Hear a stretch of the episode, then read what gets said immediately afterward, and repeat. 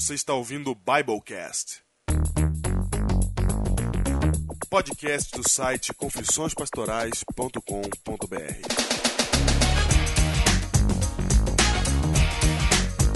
Eu sou o pastor Júnior, distrital de Ubatuba, no litoral de São Paulo. Eu sou o pastor Diego Barreto, auxiliar da Igreja Adventista da Alvorada, em São Paulo. Muito bem, estamos aqui começando hoje, Júnior, o Biblecast número 40.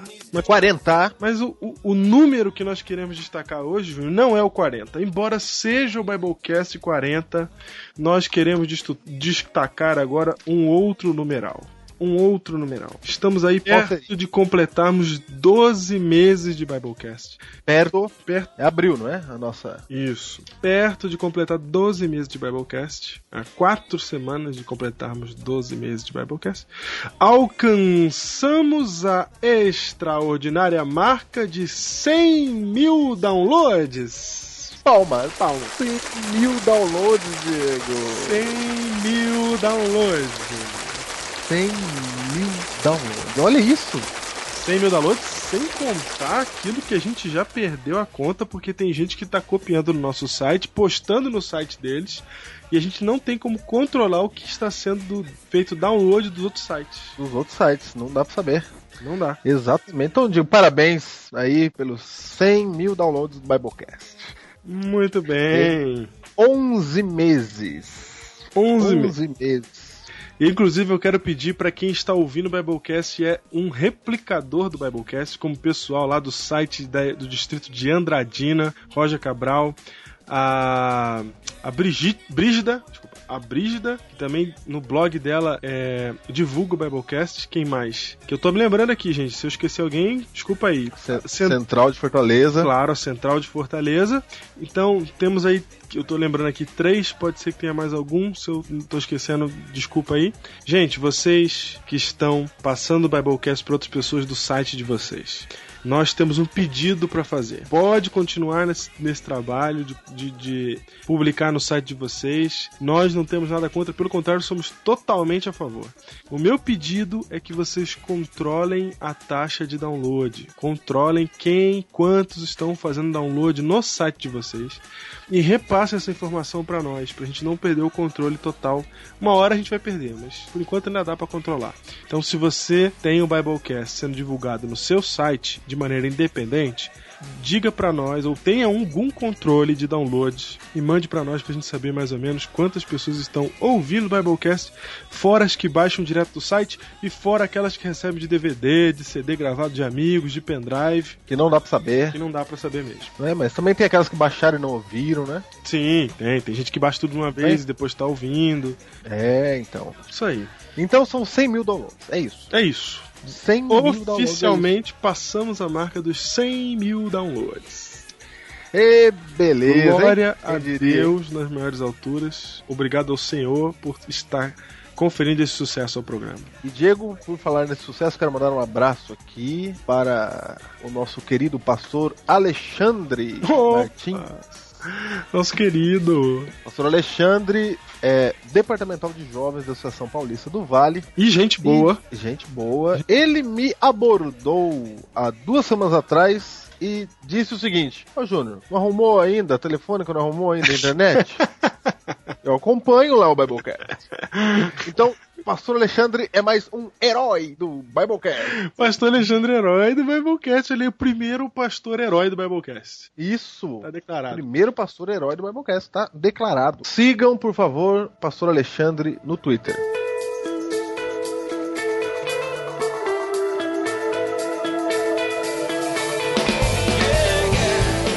Falando em quase um ano de Biblecast, eu gostaria de mandar um abraço aqui especial para João Vitor Flores. Ah.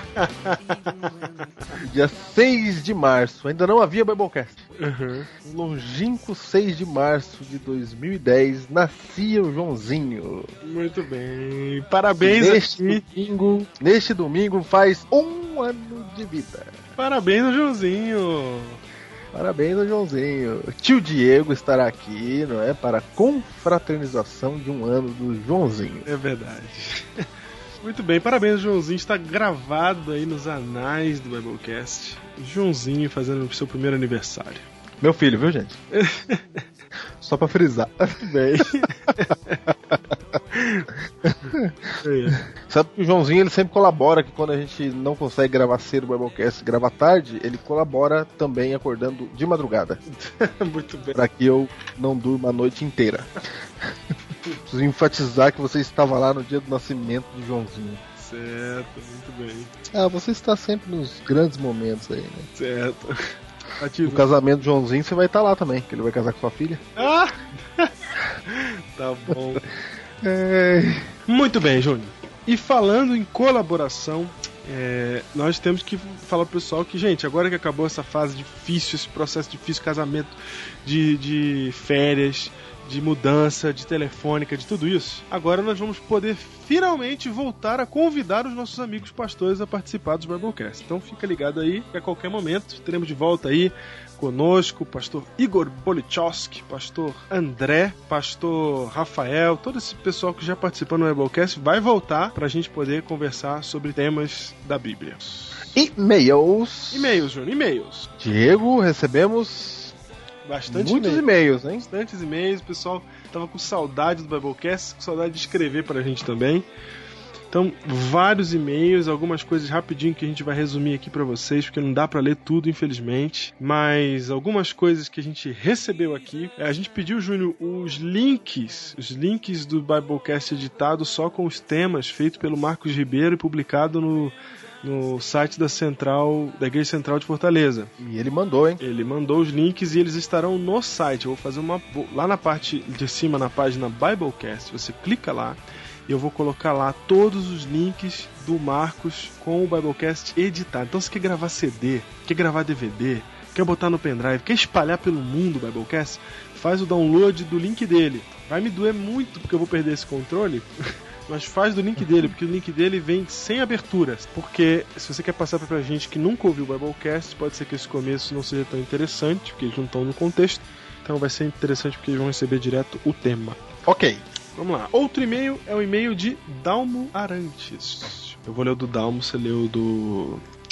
do Thiago Mota, tá? Tá bom. Dalmo Arantes. Dalmo fala assim: Olá, pastores, simplesmente muito bom. Acredito que um dos melhores Biblecasts que já escutei. Olha aí. Opa! ótimo tema. Vocês deveriam finalizar essa série em cinco Biblecasts, não em quatro. Arruma mais um Opa! mosqueteiro aí. Dá pra fazer uma semana de evangelismo com esse tema. Se você não entendeu a ideia do mosqueteiro, ouça o Biblecast anterior. Exatamente. Aproveitando, peço autorização para postar em meu blog. Olha aí, olha aí. www.portalmaranata.blogspot.com Os Biblecasts. Olha aí, o portalmaranata.blogspot.com Quer postar os Biblecasts? Não tem problema nenhum de postar os Biblecasts. Pode postar tudo lá, Dalmo. Só se você puder controlar os downloads, como a gente falou, e mandar pra gente as informações vai ser importante. Mas fica à vontade. Só que postarei o tema direto. Claro, claro. Valeu.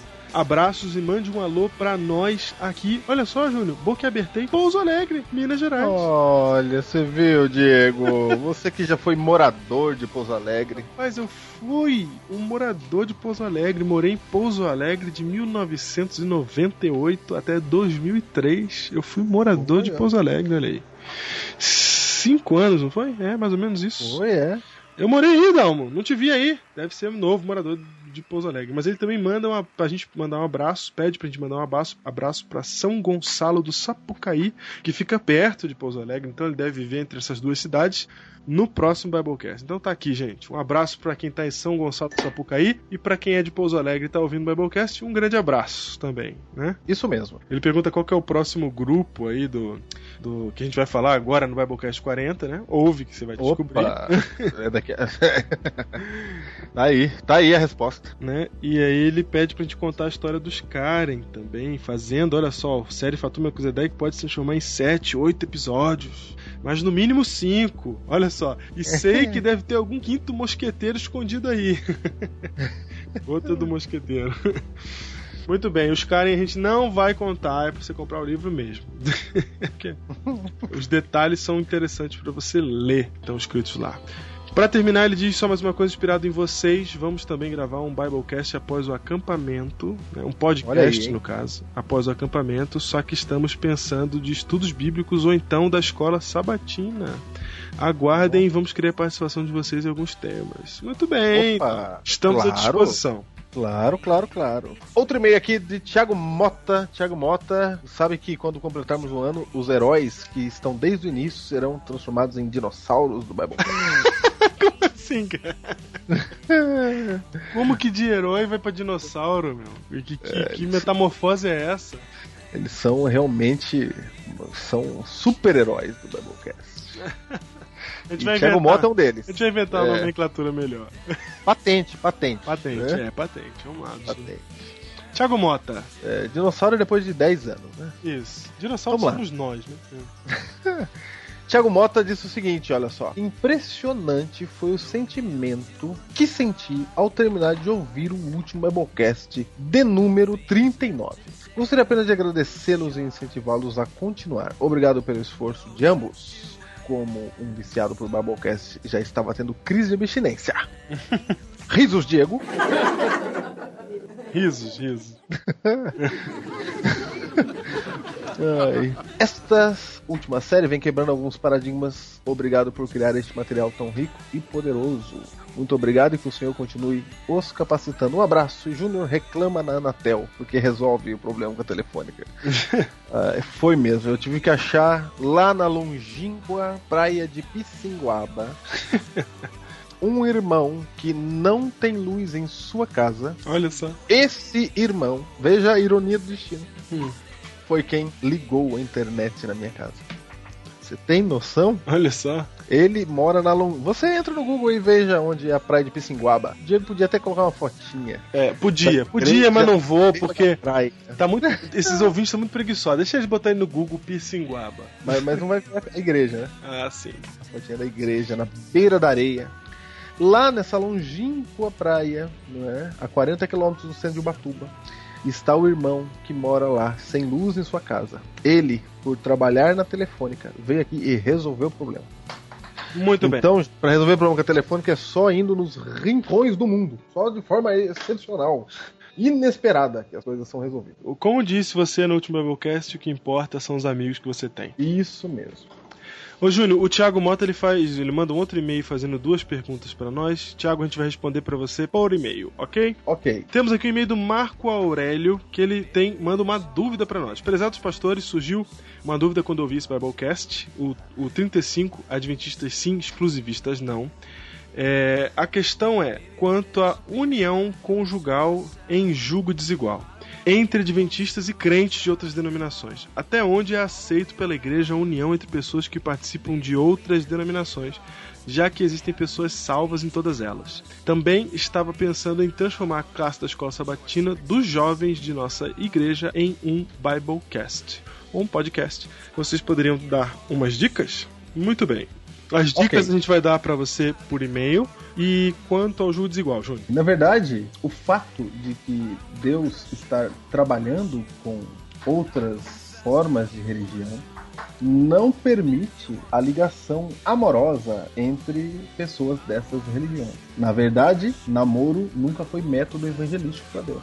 Na verdade, nós devemos nos aproximar das religiões com o intuito de salvá-los. Portanto, o jugo desigual continua sendo jugo desigual sempre, Ô Júnior, não é? Até porque julgo desigual não tange apenas a diferença de denominação ou de, de, de pensamento. Julgo desigual é muita coisa. O que é julgo desigual, gente? São, é, é muito simples. Julgo desigual. Julgo é o peso e desigual é que são pesos diferentes que as pessoas estão carregando. Ou bagagens, vamos traduzindo pro, pro pós-moderno. Cada Ok. pessoa carrega a sua bagagem. Só que há bagagens muito diferentes uma das outras. Então existe julgo desigual em várias situações da vida. Por exemplo, é julgo desigual alguém que tem PhD, doutor, casar com alguém que mal lê um livro. Vai dar problema. Vai com dar quem que problema. o doutor vai conversar? Por que, que vai dar problema? Porque ele é doutor e ela não lê livro. Então você tem aqui um julgo desigual. Ou ela é doutora e ele não lê livro. Não, eu vou. Agora eu vou Vou amenizar para as mulheres fazendo o contrário. Uma mulher muito Trocar. rica, muito rica, muito dinheiro, muito dinheiro, sempre viveu a pão de ló e andando em Chrysler. Aí ela vai casar com um rapaz que é motoboy. Não, não tem problema nenhum, a Bíblia não condena. Só que como é que vai ser a vida deles? Vai ser fácil, Júnior? Não vai ser fácil. Você pode casar, não tem proibição nesse caso. Não tem proibição Só, nesse tem que, caso. só que você tem que saber que vai dar algum tipo de dificuldade. Vai dar, porque o jugo é desigual. Isso mesmo. Então, quando a Bíblia Agora- fala de jugo desigual, de proibição no que tange a espiritual, ela está dizendo o seguinte: como que você vai buscar a Deus de um jeito, a outra pessoa vai buscar a Deus de outro e vocês vão estar juntos? Agora tem um outro detalhe. É verdade. Tem um outro detalhe. Você tem que perceber que o jugo desigual, Deus não está protegendo só o membro da igreja adventista, por exemplo, no caso. É verdade. é verdade. Deus está Deus tá tendo misericórdia de quem não é membro da igreja. Uhum. Porque se você se une com uma pessoa que não é membro da igreja, com a desculpa de trazê-la para a igreja, você está afastando ela de Deus. É. Porque você vai parar de cantar na igreja, os irmãos podem olhar torto para a pessoa que está seu namorado ou namorada, e ele não vai entender o que está acontecendo, entendeu? Uhum. É, vai dar um monte de encrenca, um monte de problema. Então Deus quer preservar a outra pessoa. E você não tem o direito de, de fazer isso, de ir lá, porque daí você nunca vai saber se ela veio para Deus por sua causa, porque na verdade você não vai, você não ama a pessoa mesmo, porque você quer que ela seja mude de religião. É. Júnior, É, você- então meu, você não ama. é, dá um monte de coisa. A gente pode fazer um Biblecast falando disso aqui. Tá mesmo? É. Na- então nós não estamos dizendo que o jugo desigual foi derrubado porque Deus vai salvar pessoas em outros lugares. Deus vai salvar todo mundo, quem tá em outra religião, quem não tem religião nenhuma. Mas é simples. Namoro não é método evangelístico e é isso, acabou. Muito bem. Temos agora um e-mail de Roger Cabral. Leia, Júnior. Roger Cabral. Ok, aqui está o e-mail. Olá, senhores. Ei, puxa vida, se vocês continuarem indicando tantos livros bons assim, eu vou precisar de um segundo emprego. É, você viu aí, Diego? Parabéns, dicas de leituras excelentes. Então, sobre comentários, se precisa de todo esse malabarismo para comentar, é melhor ficar só nos e-mails mesmo. Ah, ele não está conseguindo comentar no site, né? Ah, é verdade. É. Afinal, vocês são bastante acessíveis, e o que é, além da profundidade teológica e das piadinhas ótimas, uma das grandes qualidades do cast. Tenho ouvido cada programa duas. Achei engraçado piadinhas ótimas. A gente faz piadinha? Não, ele faz, é, não é? Vai. Tenho ouvido cada programa duas ou três vezes para tentar assimilar o máximo de informações. Gostei bastante da entrevista com o Eduardo Spor. Interessante ouvir da boca dele argumentos que vocês usam. E Diego, depois não quer que eu te chame de nerd no Twitter. Ah, Ele também é nerd, ele também é nerd, você já viu, né? Sabe? Campus Party entrevistando o Jovem Nerd e Dudu? É, pra você ver. é. Interrogação. Ele é até íntimo do Eduardo Expor, ele chama de Dudu. Ele é nerd também. Você acha que ele fica ouvindo o Biblecast três vezes pra pegar as informações? Por quê? É nerd. Sobre o tema, foi muito bom ouvir vocês falando sobre os muçulmanos. Este é um povo que tem uma cultura muito bela e interessante, mas que tem sido tratados pelo mundo, especialmente mídia, como inimigos. É lindo como a Bíblia traz a mensagem de reconciliação dos povos entre si, especialmente dos povos e dos indivíduos com seu Criador. Quero aproveitar e comentar a sequência de cast sobre a marca da besta. Que série excelente, Diego. Essa aí é uma- é- tá no meu coração, essa série. Também. E que visão impressionante que vocês nos trouxeram. Essa visão aliada a todo o conhecimento histórico que popularmente usamos é sensacional. Ou sensacional forma e inflexão usada nos casts.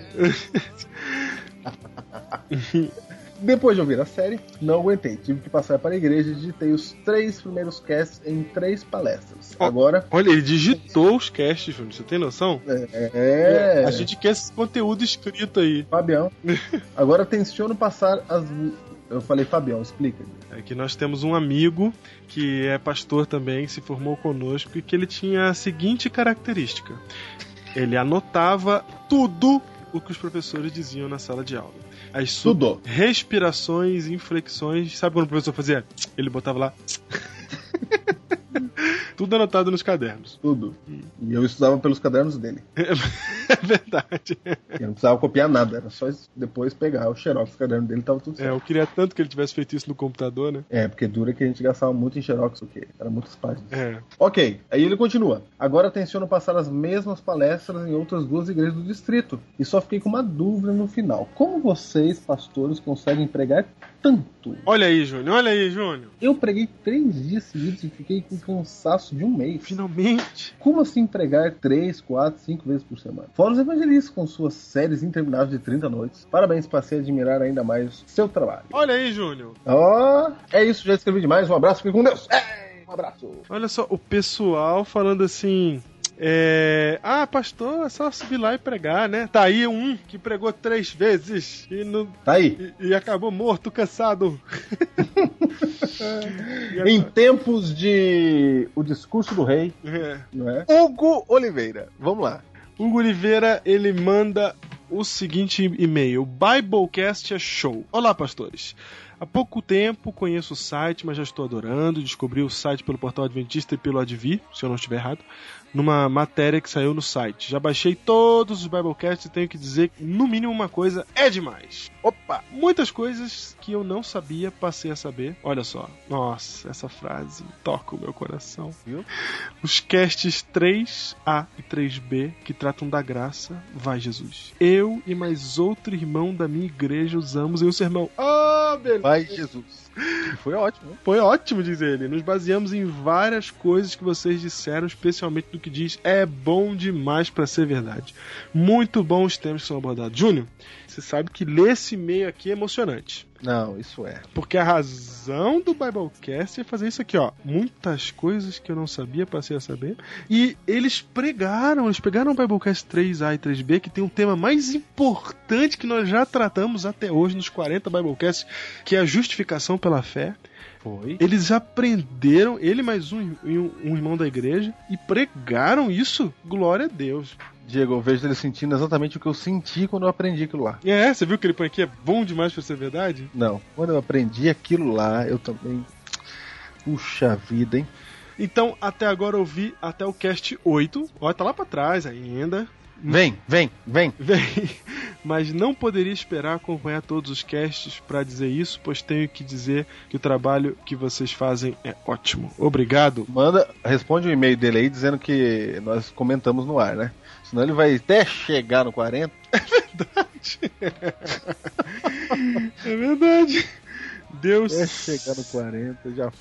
Deus sempre esteja com vocês e te abençoe nos seus ministérios. E como já baixei todos os Biblecasts, vou gravar em DVDs e passar pro máximo possível de irmãos da minha igreja que não possuem acesso à internet. E as outras pessoas também, é claro, que desejam se aprofundar mais nas verdades bíblicas. Olha aí, Júnior. Hugo Oliveira de Planaltina, Distrito Federal. Opa! Perto de Walsh May. Planaltina, Distrito Federal. Cada dia vem um lugar de longe, hein, Júnior? Cada dia.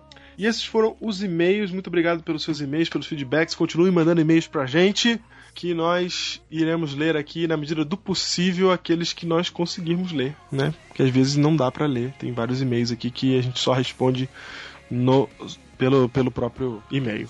É isso. É isso. E Diego, Hum. como estamos na série O Fator Melquisedeque. Esse é o quarto episódio de uma série de três. né? Certo. Como nós estamos aqui no quarto episódio da série O Fator Melquisedeque. Eu gostaria de dizer a vocês que nosso intrépido Hum. pastor Diego desbravou os anais dos conhecimentos bíblicos para trazer-nos ao vivo. Ao vivo. Ao vivo. Ao vivo. Ao vivo. Vivo. Ai, ai. Ao vivo na hora que você tá vendo aí. É. assistir ao vivo. É. Para trazer-nos ao vivo. Nosso querido Dom Richardson, autor do livro Fator Melquisedeque, responde uma pergunta de nosso intrépido pastor Diego. Pastor Diego, como foi isso? Para nossa surpresa, no dia que a gente publicou o Biblecast passado, na sexta-feira, saiu uma notícia de que Dom Richardson, que é o autor do Fator Melquisedeque, estava no Brasil. E aí saiu lá que ele estaria sábado à noite lá na Faculdade de Teologia Bethesda. E sábado à noite, hum, quando terminou a Santa Ceia da Igreja da Alvorada, eu saí em Mais que nunca. para o Tucuruvi, do outro lado, eu tô na Zona Sul, fui pra Zona Norte de São Paulo. Foi longe mesmo, hein? Fui, Perto de casa, né? fui pra lá Da minha ex-casa. Pra encontrar ninguém mais, ninguém menos que o autor do livro Fator Melquisedeque, que dá nome à série, Júnior. Olha aí que maravilha! E eu vou dizer pra você, o livro Fator Melquisedeque que eu tenho está assinado. É, olha aí. Ah, muito bem. e assisti uma palestra extraordinária que ele deu contando a história de um lugar que ele, que ele foi missionário, uma história extraordinária também. Eu vou só indicar o livro pra você saber dessa história. O nome do livro se chama O Totem da Paz. Muito bom, um livro que ele lançou antes do Fator Melquisedeque aqui no Brasil. E nós entrevistamos, Júnior, o diretor executivo da Faculdade de Teologia Bethesda, o pastor César. Entrevistei também é, o pastor Davi Botelho, presidente da Missão Horizontes na América Latina. É, ele é especializado em missões transculturais. E, claro, por fim, pude fazer uma pergunta a Dom Richardson. E, pessoal, era tarde da noite, ele estava super cansado e só deu para realmente fazer uma pergunta e conversar informalmente. Então eu escolhi uma pergunta que falar. Diego, Diego, Diego, Diego, Diego. Não precisa se desculpar porque atravessar o planeta Muito bem. para trazer no tempo da série. É no tempo da série. É no contexto. No contexto da série. uma, entre- uma pergunta com Dom Richardson não é um feito de pouca monta, Diego. Não é. Muito bem, nós vamos então é, soltar a, a- Eu vou falar a pergunta em português e vocês é, irão ouvir é, da maneira que a gente dublou aqui a resposta. Vai. Estou aqui ao lado do pastor César, um dos responsáveis por trazer Dom Richardson ao Brasil. Estou aqui na Faculdade de Teologia Bethesda. né? O senhor é professor aqui na faculdade? É, eu sou professor também e sirvo também como diretor executivo da, da, da faculdade. Então, o diretor executivo da faculdade de Teologia Bethesda. Da onde que veio essa ideia de chamar Dom Richardson? Então, na verdade, é, nós usamos muitos livros do Dom, e sobretudo a trilogia é, Fator Melquisedeque, Senhores da Terra e Totem da Paz. É, e agora, com o Fator com os Segredos ao Corão, a gente também está incorporando nos materiais didáticos é, indicados aos irmãos alunos. A gente tem mais de 17 mil alunos, é, e aí a gente utiliza muito o material do Dom. Então, é a segunda vez já que a gente, é, que a gente fala do Dom Richardson e traz o Dom aqui no Brasil, nesse mensagem. Essa é a segunda vez já? Sim, em 2008, quando ele lançou o livro Os Segredos do Alcorão, pela Missão Horizontes, o Davi Botelho que está aqui com a gente, é, eu também tive o privilégio de entrevistá-lo, participar da, da época do lançamento desse novo livro, que é o livro Segredos do Alcorão, que trata sobre o evangelismo de muçulmanos. Legal, fala pra gente do projeto do ano que vem, que você mencionou pra mim já me empolgou. Pois é, é, o ano que vem, é, esse ano é o, o pastor Don Richardson, o ano que vem teremos o Norman Geisler aqui com a gente, está para participar desse evento também do, do VINAC lá na Paraíba. Legal. Estou de parabéns pela iniciativa. Para a teologia é uma contribuição muito grande trazer esses nomes para cá para entrar em contato com, com a teologia no Brasil. Né? Parabéns para vocês pela iniciativa e continuem assim, que nós vamos sempre estar por perto. Obrigado, vai ser um privilégio outra vez falarmos ao, ao é, podcast. Que Deus abençoe. Obrigado. Eu estou aqui com, do lado do pastor Davi Botelho, presidente da Missão Horizontes, e ele é um dos responsáveis pela, pela vinda do, do Dom Richardson ao Brasil. Eu queria perguntar aqui especificamente sobre o mundo muçulmano, pastor. É, o senhor está vendo essas coisas acontecendo no norte da África, agora no Oriente Médio. O senhor, é, como o senhor vê essa situação? É interessante porque eu acabei de escrever um artigo sobre isso e falando o que, que aconteceu no mundo nessas últimas décadas. Nos anos 60, abaixo do Saara, 50% dos evangélicos ali é uma coisa extraordinária. Imaginar 50% por causa do avivamento que houve na África. Nos anos 70, foi o, a parte evangelística da América Latina. Por exemplo, a igre- a igreja da América Latina, que saiu de um número pequeno no início do século, chegou a mais ou menos 80 milhões de evangélicos. Um- uma explosão evangelística. Nos anos 90, nós tivemos uma abertura grande na Ásia. Tantas conversões ali na China, e que chegou a 27 mil conversões diárias. E nessas últimas duas décadas, nós estamos vendo algo acontecendo. Um exemplo, na década passada, 25 anos de história da igreja no mundo muçulmano. Nunca se converteu tantos muçulmanos do que em toda a história. Quer dizer, e agora, nesses últimos tempos, nós estamos vendo muçulmanos tendo sonhos e visões com Jesus. E nos anos 90 também houve um movimento muito grande do movimento AD 2000 para orar, inclusive em loco, pelos povos muçulmanos e os povos menos alcançados da janela 1040. E a Portas Abertas também fez uma campanha extraordinária por isso. E nós também tivemos envolvidos numa campanha na Europa para alcançar os moradores do norte da África que moravam na Europa e também que eles pudessem levar o material para o norte da África. Então foram entregues Bíblias, é, o filme Jesus, folhetos e livros, seria um pacote. E centenas de milhares foram entregues. E agora nós estamos vendo o resultado. Quer dizer, muitas conversões no mundo muçulmano. E isso levou, um exemplo, à busca da liberdade. Jesus diz claramente sobre essa liberdade. Quer dizer, se conheceres a verdade, verdadeiramente sereis livres. Então, o que nós estamos vendo realmente começando ali na Tunísia, onde um jovem, Mahmoud, ele teve uma experiência muito difícil, porque destruíram a barraca ou a banca de verduras que ele vendia, onde ele tirava mais ou menos 130 reais por mês para sustentar a mãe e a irmã, porque o pai havia falecido aos três anos de idade. E aí, sem ir, o ganha-pão, ele colocou fogo no seu próprio corpo. E aquilo foi a explosão, que depois foi para o Egito, e hoje nós estamos vendo em todos os lugares, inclusive o mais forte agora na Líbia. Então nós vemos, em resposta à oração, esse movimento acontecendo. E isso faz nos voltar o que aconteceu no comunismo. Então, nos anos 80, nós orávamos pelos países comunistas, inclusive incluía o único país ateu do mundo, que era a Albânia. E o resultado, hoje, a igreja estabelecida na Albânia e em vários outros lugares, e mais ou menos 100 milhões de cristãos nessa região do leste europeu. Então, o que nós estamos vendo, Deus está rachando ali o Islã.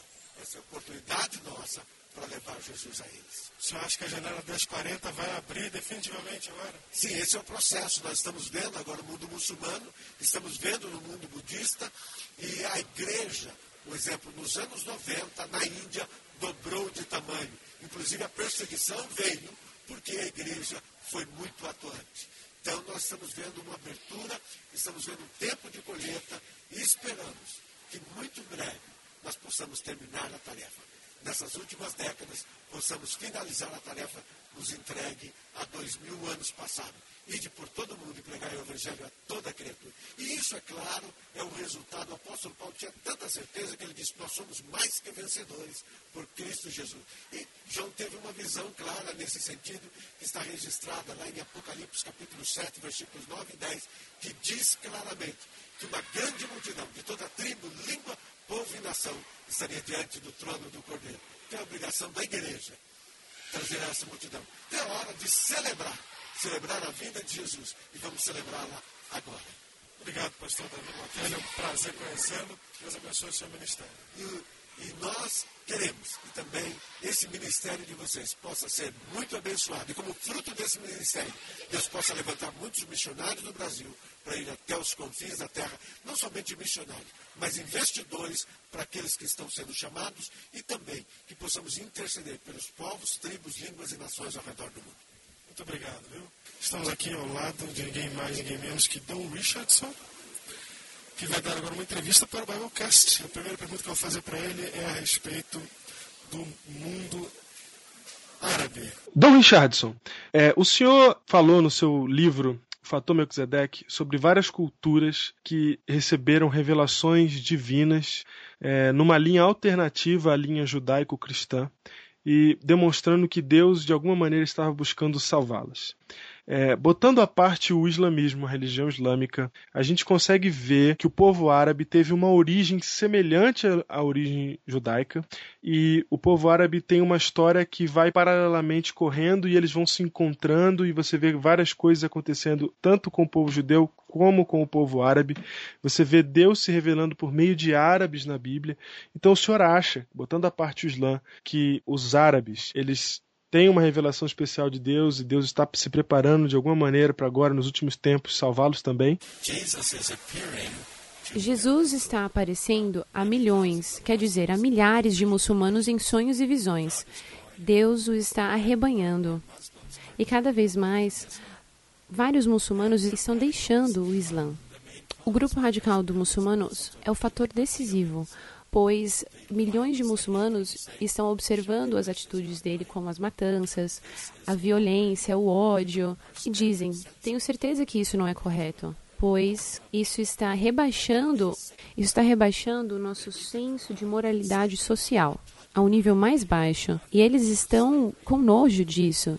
E eles estão lendo o Alcorão e eles conseguem ver que Mohamed ensinou imoralidade, escravidão e até a prostituição.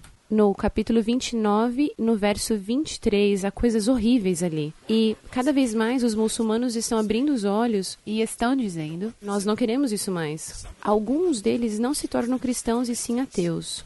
Se um cristão é aquele que abre os olhos desses muçulmanos, se um cristão é aquele que auxilia o muçulmano, é bem provável que esse muçulmano deixará o Islã e não se tornará um ateu, e sim um cristão. E Deus está arrebanhando a semente de Ismael. E eles sim se tornaram uma nação grandiosa. Deus não deu a eles a riqueza do petróleo? Eles realmente tiveram várias oportunidades e grandes riquezas. Mas Mohamed é a razão porque os árabes não utilizaram corretamente as suas riquezas. O ensinamento do Islã não cultiva os princípios democráticos, mas sim uma ditadura. Os muçulmanos dizem: nós não queremos democracia, mas sim uma teocracia regida por Alá. Mas isso quer dizer regida por um homem muçulmano. Muito obrigado, Dom Richardson. Foi um grande prazer. Espero que Deus eu gostaria de falar isso para os seus ouvintes. Quando eu falo essas coisas sobre o Islã, não é para deixar todos com medo, todos os cristãos com medo. Paulo diz: Deus não nos deu um espírito de medo, mas sim de poder e de amor e de uma mente sã. E uma mente sã precisa ser uma mente bem formada. E eu quero que nós conhecemos os fatos e com as verdades perante nós, nós olhamos a Deus e nos perguntamos, Senhor, o que nós podemos fazer com essa situação? Confiar em Deus que Ele vai nos guiar. Não tenha medo. Júnior, é, você sabe que no, no informal, né, com, conversando com o Richardson, ele falou que ele decidiu ser missionário com 17 anos de idade. Olha só. Você vê que Deus chama os grandes homens na juventude mesmo, hein? É assim até hoje. É assim até hoje. Até hoje. Mas, Júnior, falando agora em pastores internacionais, vamos ao momento da semana. Momento da semana.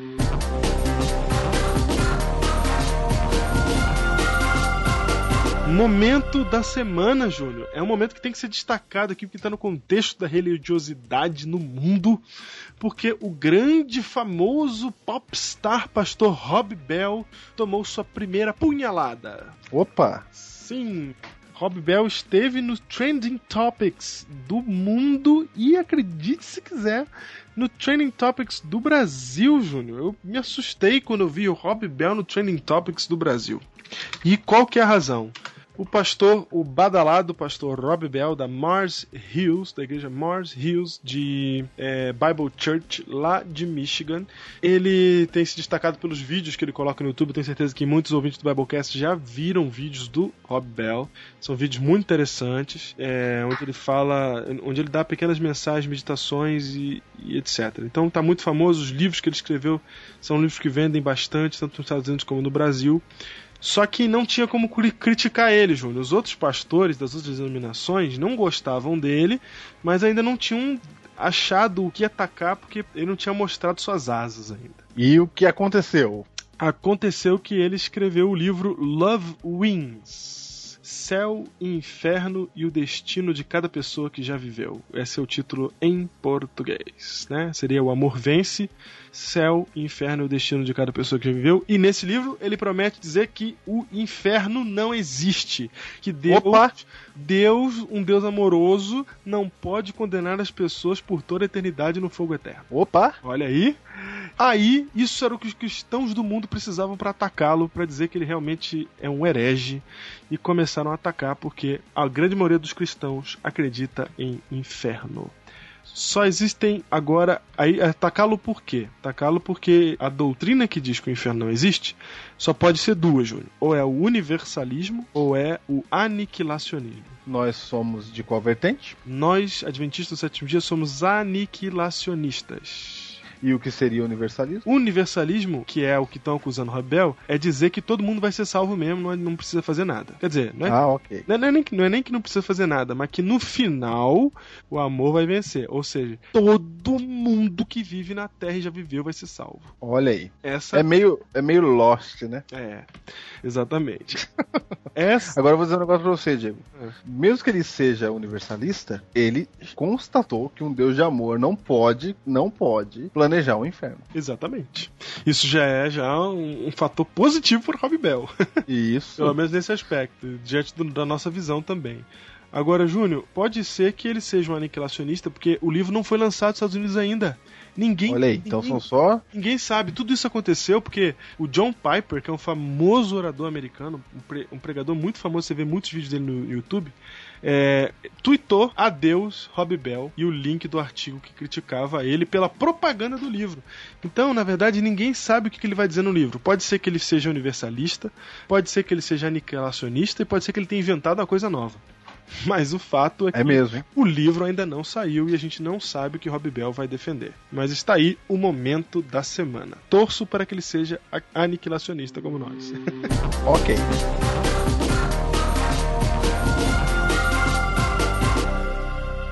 E como o Rob Bell é um grande autor de livros, Júnior, vamos falar de livro então agora. Qual que é o livro da semana? O livro de hoje é o seguinte: A História é Religião de Israel, Origens e Crise do Pensamento Judaico, de Jorge Pinheiro, editora Vida. Se você quiser saber mais sobre o judaísmo, aqui eis uma boa fonte para aumentar o seu conhecimento. A História e Religião de Israel, Jorge Pinheiro, editora Vida.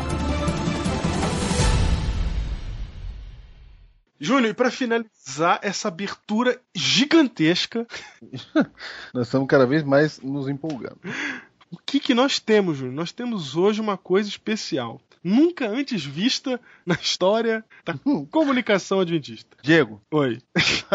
aí sim, fomos surpreendidos novamente. Ah, muito bem. O que vem agora, Diego? Hoje, com a participação de Wagner Aguiar e Vinícius Miranda, começa um reality show que vai funcionar no Biblecast. A cada 15 dias você irá acompanhar um episódio desse reality show que se chama Júnior. Escolhi ser pastor. Toca a vinheta. Eu era uma pessoa comum. Até que minha vida mudou. Não assisto mais televisão. Não leio mais os livros que eu quero. Não acordo mais tarde. Muito menos durmo mais cedo. A palavra cheque mudou seu conceito para mim.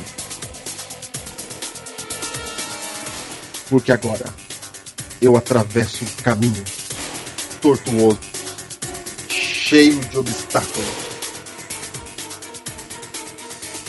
Porém, que irá transformar a minha vida direto das alamedas do conhecimento. Minha vida será transformada porque agora eu escolhi ser pastor. Olá, Pastor Diego, Pastor Júnior, amigos heróis do Biblecast. Aqui é Wagner Aguiar, aluno do primeiro ano de Teologia, turma A. Aqui quem fala é Vinícius Miranda, da turma B de Teologia. O que é B, Vinícius? B é só os bons, entendeu? Você é inteligente, devia ter ficado na turma A. Não, é que existe, existe um mito aqui no NASP de quem fica na turma B é, é uma turma mais suave, que a turma A são dos mais estudiosos. Mas isso a gente já sabe que é mito, né, Wagner? Então nem comece com uma coisa dessa. É mito, é mito. É conversa de teologando. E posso te fazer uma pergunta? Seu nome é Wagner? Aguiar. Você é irmão do Frank? Que Frank? O Frank Aguiar? Ah, não. tá bom, tá bom. Vinícius, você veio de onde? Eu vim de Curitiba, Paraná. E você? Eu vim de São Paulo. Deixei os prédios, os carros e tô aqui vendo milho e laranja. Bom, eu deixei a cidade, deixei, na verdade, eu deixei, deixamos tudo, né? Deixamos família, É deixamos irmão, Emprego. emprego. é o que é mais difícil de deixar foi o emprego, né? Para viver essa vida de, de descobrimento, de conhecimento de Deus. Teologia nada mais é do que você descobrir as coisas de Deus. Ó, falei bonito, hein? Falou, falou bem. Vai, ser Vai ser um pastor, vai ser um Ah, pastor. pastor. Eu e Wagner nos- não nos conhecemos aqui no colégio, já tínhamos conversado ali pelo Twitter, né, e eu- acabamos nos descobrindo por lá mesmo que um ouviu o Biblecast e fomos desafiados, não é verdade, Wagner? Com certeza. O pastor Diego e o pastor Júnior nos desafiaram a contar um pouquinho de como é a vida acadêmica de um teologando. Olha só que legal. Palavra bonita, acadêmica, só entrar na, Vida acadêmica de teologando. só entrar na faculdade fica cheia, né? Então tá bom. Mas e a pergunta que talvez você esteja falando, pensando, né? É como é o NASP? Como que uma, um, um rapaz, um homem, até mesmo uma mulher, vai que você é mulher que estuda teologia, pode estudar? Ela estuda, mora dentro do colégio, mora fora? Você sabe como é que mora, como é que funciona isso daí? Ó, o aluno aqui ele pode ser externo, que é o nosso caso, É, ou ele pode morar dentro do internato, no caso dos solteiros, né? é Eu verdade. também sou solteiro, mas também moro no externato, que ficou mais fácil para mim. E no externato tem uma, uma coisa maravilhosa, né? Que é o exercício físico Diário. diário. da onde moramos até o colégio é torno de meia hora andando. E passamos, inclusive, pela famosa Vale da Sombra da Vida e da Morte. É isso? Exatamente. Bom, para quem está se perguntando por que Vale da Sombra da Morte, isso é um atalho que nós pegamos passando por dentro do milharal. Então você já imagina, né? Tem lama, tem sujeira, tem pó. Mas faz parte. E na hora de ir embora, Sair da aula meio-dia e encarar 30 minutos de caminhada até em casa não é fácil. não é fácil. Ficamos à mercê de carona, né? E aqui ser teologando é ser mais um. Quando você sai da sua igreja falando, ah, eu vou estudar teologia, você é um cara robusto. Agora quando você chega aqui são 400. Então não adianta você vir com um papinho. eu sou teologando. Tipo, tem mais 399. E daí? Tem mais um monte. Mas o primeiro dia de aula, o que, que você achou? Após a caminhada matinal, Que foi muito boa, né? foi Proveitosa. muito boa. Eu cheguei um pouquinho suado lá, é, mas eu gostei.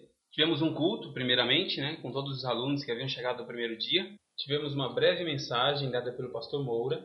E o que eu mais fiquei abismado, que fomos recebidos com um novo tom. É, o Novo Tom fez uma apresentação Da muito hora. bacana, muito Da bonita. hora. Gostei também. Depois da apresentação do Novo Tom, nós tivemos um passeio pelo colégio, conhecendo as dependências, os prédios, onde que fica cada setor. Depois nós tivemos um- uma capela também, né, com o pastor Moura. É, ele já foi ali dando uma chapuletada na nossa cabeça, né? Porque falou algumas coisas interessantes, e uma Dela delas. chapuletada mesmo. Chapuletada. Chapuleta. Puxa- Puxão de orelha. Puxão de orelha. Pra você que não sabe o que é chapuletada, já fique sabendo. Puxão de orelha. Levamos puxão de orelha de como nos sentimos chamados, né? Nós já somos chamados, então já devemos viver como os pastores. Né? Com certeza. Uma coisa que eu achei interessante que nós temos alunos de vários locais do, do Brasil, É de várias idades, pessoas de 18 anos até 40 e poucos. E eu acho que essas orientações são importantes Com para que certeza. guiem os alunos, para que eles saibam qual é o- o- a maneira certa de viver, de um teologando, como é que ele tem que se portar, agir, já preparando todo o seu caráter para uma, pra uma vida pastoral. É verdade. E o que eu achei fantástico foi a grade. Por exemplo, uma das matérias que a gente vai ter, né? Que é a matéria de Hebraico 1. Nunca imaginei estudar hebraico. Que maravilha, né? Mal e mal a gente foge do inglês para vir com o hebraico. De pegar a Bíblia como ela foi escrita, e pegar os textos bíblicos E entender, né? entendê-los Da hora isso. original. Que bacana. Aí a gente vai poder, quando estiver pregando, falar que nem aqueles pastores. Esse termo no hebraico significa tal, entendeu? É o mesmo verbo de tal passagem. Exato, exatamente. exatamente. Pessoas robustas, que mais matérias que você gostou? Eu gostei de história do Adventismo. Da- Essa é bacana também. Eu gostei. Teremos matéria de educação espiritual, que é o mais importante, porque a gente tem que aprender a aumentar a nossa espiritualidade. É, com certeza. Nossa comunhão com Deus deve ser a, a primeira atividade diária, tem que ser a nossa comunhão com Deus. Teremos também a matéria de formação pastoral, iremos cantar no coral, iremos ter capela, vamos ter muita Você coisa. estudou música alguma vez? Nunca. Imagine estudar com Jader Santos. Nossa. Toma essa, Muito você bom. aí. Toma essa. Jader Santos, Emilson Reis, Edson Nunes. Jean Zukovski. Tem uns cara fera, uns nomes diferentes aqui. Tem o Voltor, né? Que, Volter, também o pastor Volter. Volter. É, Pô, esse nome é da hora. Parece chefão de fase, né? no Mario Bros. Volter. Então é isso. Né? Esperamos que você dê um comentário favorável à nossa participação. Encha o, o e-mail do, do Biblecast com comentários positivos para que a gente possa estar aí contando como está sendo as aulas, contando como está sendo nossa passagem pelo NASP como teologantes. Com certeza. E não se esqueça de orar por nós. E isso é verdade. Toda vez que você for orar, peça para que Deus nos ajude, nos guie nesses quatro anos de formação pastoral. Então é isso. É um abraço aqui dos Heróis do heróis, Biblecast heróis também. do Biblecast. Então, para se despedir, vamos dar um tchau? A gente não ensaiou essa parte. Então vamos fazer o seguinte, vamos falando, daí o Diegão corta lá o que ele achar melhor. Então, tchau. Bye bye. É, falou? Arrivederci. que isso? Ah, então é isso aí. Vamos fechar o computador aqui e dar um pause. Foi.